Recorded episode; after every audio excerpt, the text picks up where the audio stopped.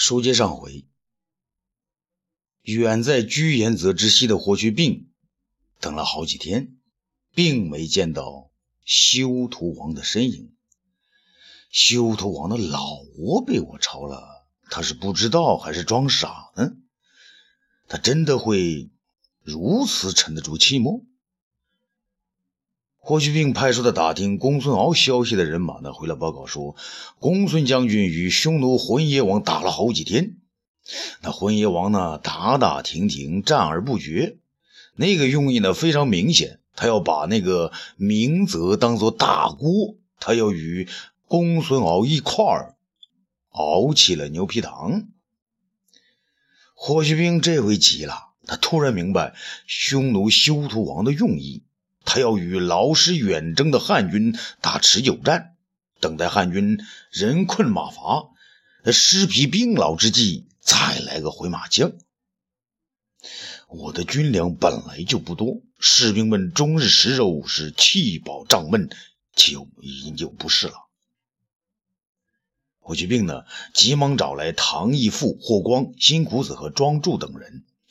霍光呢，还告诉他一个不好的消息。我军没仗可打呢，面对那么多这匈奴女人，有的人呢已经熬不住了。那个冯子都昨夜便让两个士兵把一个匈奴女子拖进了自己的帐内。霍去病这时候哪有心思去理会霍光的告状啊？他知道啊，现在要做的便是要匈奴速战速决。于是呢，把头一抬，发布命令：辛谷子，你和我一道。率三千羽林军，另加两万铁骑，从后面夹击浑邪王，先与公孙敖将军与张骞大人会师。啊，是。辛谷子高兴地应答道。众人呢，也都点头称是。只有这样，各个击破，才能摆脱困境。唐义父大人，你和庄助、霍光二人率兵三万，打入我的旗号，在这里等候修头王。千万不要出击！如果修图王来了，便将他们挡住，我会立即杀回来解救你们。唐义父和霍光呢，庄助异口同声地说：“将军放心。”这明泽的黄昏，金光灿烂。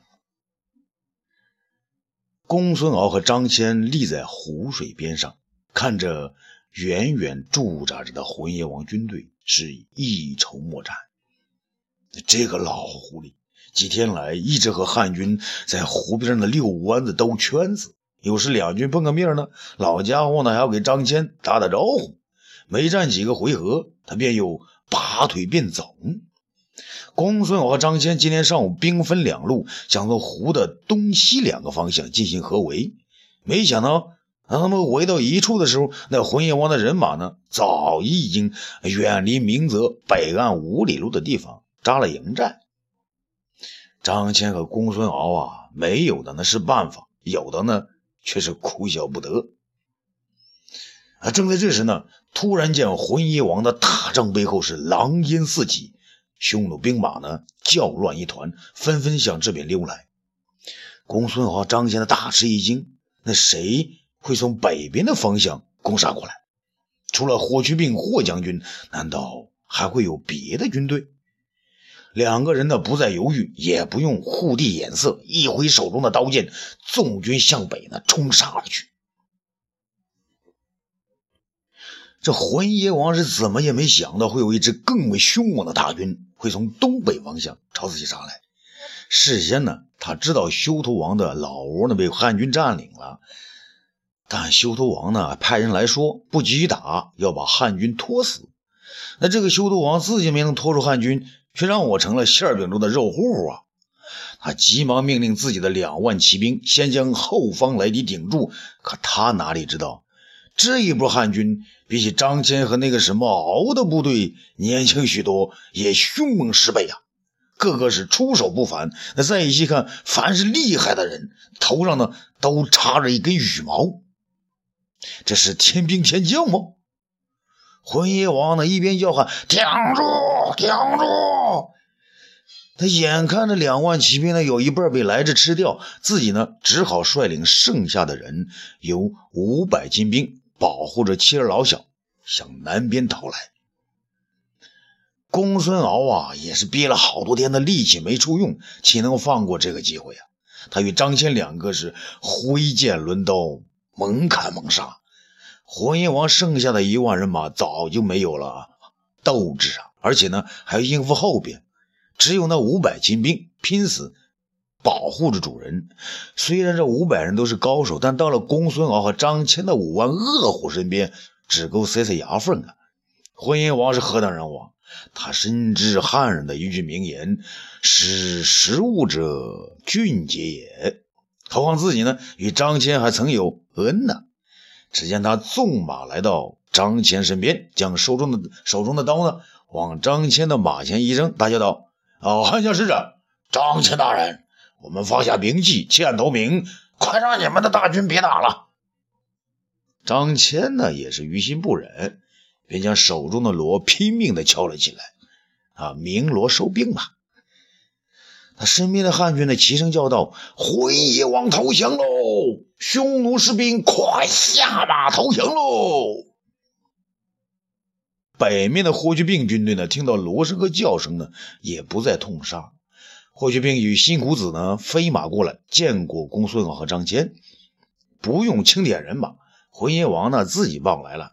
啊！浑邪王部两万人马被大汉军队杀死一半，生父一半，还有两万家属妇女一并投降。辛谷子呢，看了看自己的部下，死伤约有千人。霍去病啊，长途奔袭三百余里，这个时候呢，也是人困马乏。然而他们的精神并没敢松懈呀，他的心呢？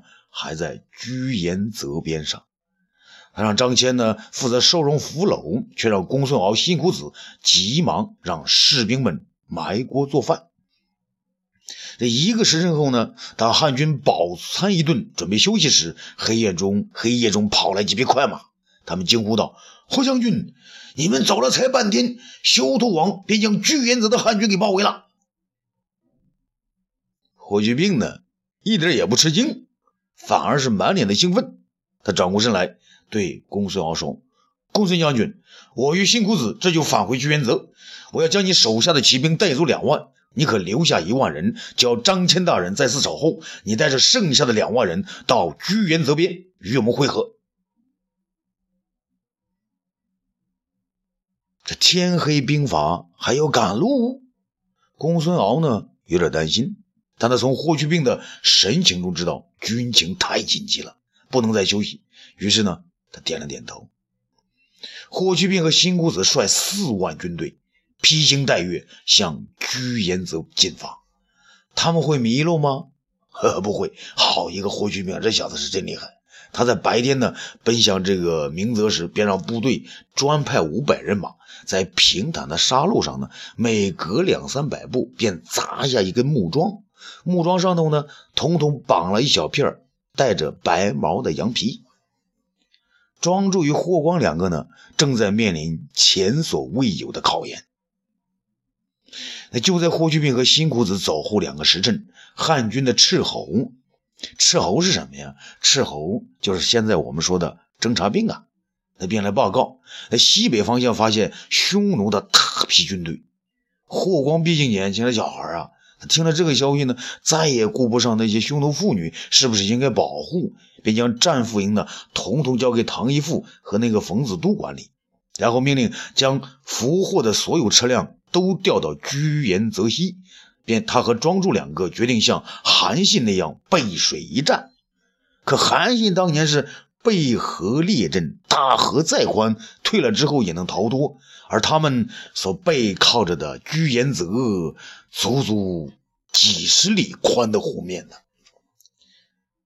可是他们所带领的三万兵马呢，是汉军中最精良的骑兵，是跟着霍去病千里横行的骑兵啊，是在居延泽边饱食多日的以逸待劳之时，是一伙看着另外两万人随羽林军军去了明泽心中颇觉不平的骑兵。不要说是什么修图王，他们巴不得前面到来的就是匈奴单于本人，就是匈奴三十万大军来了，这些小伙子呢，哎，一点都不害怕。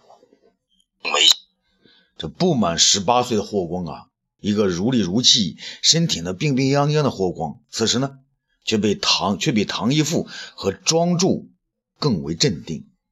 他听了辛苦子说过，那庄助是淮南太子派来的人，是个可能心怀叵测的人。可是他心里更加明白，这个时候绝不能怀疑庄助啊。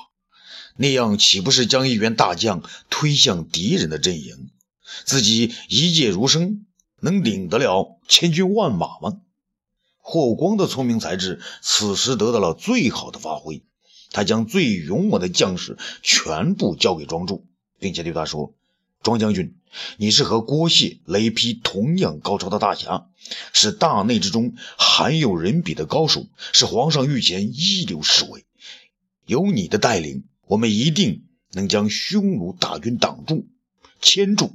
霍大将军离此不远，他会和公孙敖一道快速赶回的。说完呢，他将兵符交给了庄助，自己呢只带领五千个当过弓箭手的骑兵，用那些车辆在湖的南边一个缺口外堆积成了一堵车墙，准备呢向。东西突袭的匈奴骑兵射杀回去。也正是在这黄昏时刻，正当霍去病和公孙敖夹击浑邪王的时候，修图王带领他的五万惯于狩猎的骑兵全部集结在居延泽的西边。他们并没有给予攻击，好像在等待什么号令。当太阳在胭脂山边。隐去最后一抹余晖时，只听一声响箭，所有的匈奴士兵纷纷点起火把，然后呢，随着飞蝗一般的鸣笛，向湖边的汉军发起了猛攻。自从霍光将兵符交给自己之后，庄重呢，便觉得脑海里边一片空白。他和汉家三万兵士一道，准备着痛击匈奴。可他却不知道自己的灵魂到底在哪里，他只觉得这是他平生最重要的时刻。他作为一个汉人，一名武士，一名在光明正大的皇上身边忐忑不安的阴谋者，需要大放光彩的时刻。一种久被淮南子和淮南郡主刘玲压抑的力量蕴积在他的胸中，他想自主的发泄一次。当匈奴骑兵像发着萤火的蝗虫一样，带着嗡嗡的叫声向湖边扑来时，他第一个站了起来，跳上战马，冲向了敌人。他霎时间呐，胭脂山在晃动，居延泽在咆哮。修图王原以为呢，霍去病的主力已去攻打浑邪王。自己呢，不等其他的部队来到，便率领所部三万余骑冲杀向那个本来属于自己的将士们熟悉一草一木的营地。关于涉猎的修图王到了眼下，才发现汉家的军队绝不是山中的黄羊和野兽啊！有了火把便能驱驱走，他们也不是西域小国的弱兵游勇，见到匈奴大军便丢盔弃甲。相反呢，汉军是一个训练有素、勇猛顽强之师，他们反客为主，以逸待劳，正在这里等候着他的骑兵。匈奴将士手中拿着的火把，不再给自己照明，而是给汉军指明了道路。一支支无声的箭从湖的南端射了过来，先头骑兵一片一片的倒了下来。而在北面，只见一员大将带领无数汉军迎上冲过去的匈奴兵马，双方交战起来。匈奴骑兵纷纷丢下火把，滚下马来。修图王急忙命令手下吹响胡笳，一种凄厉的声音从他的身边传了过来。匈奴将士纷纷扔下火把，或者是熄了火把，退回到西边的山坡之上。庄助等人砍杀了一阵子，觉得还没过瘾，但见匈奴兵退，也不敢往前追去，也都退了回来。修图王知道自己遇上了劲敌啊，他想把大军呢撤回胭脂山后，天明再说。正在此时，此时呢，他派出的探马飞速来报，霍去病的大军在傍晚时分便将浑邪王的军队消灭一半，浑邪王已经率领另外的一半投降了汉军。修图王此时心里更加明白啊！等到明天霍去病的得胜之时一旦返回，他那陷于汉军中的王后和孩子，尤其是他老婆，那那他可是一只茶单于的妹妹啊！便永远是汉家的俘虏，再也无法和自己见面了。可自己有何面目再去见单于大舅哥呢？他是好是坏，只有一个机会，那就是连夜拿下自己失去的大营，救出妻子儿女，再越过胭脂山，撤回燕然山。不然，自己只有死路一条啊！连匈奴的本土都回不去。于是呢，他命令已经撤回的匈奴将士，今天夜里死也要把失去的大营夺回来，至少呢，要把夺回自己的老婆。修图却是，他本以为呢，要向回撤的匈奴士兵，他听到这个命令，全都呆了。修呃，这个修图王不做任何解释，自己呢，手举火把，先向汉军所在的湖边。冲了过去，他见到修图王率先冲了出去，匈奴将士如梦初醒，他们再度举起火把，纵马加鞭向山下冲杀过去。啊，欲知后事如何，咱们下次接着说。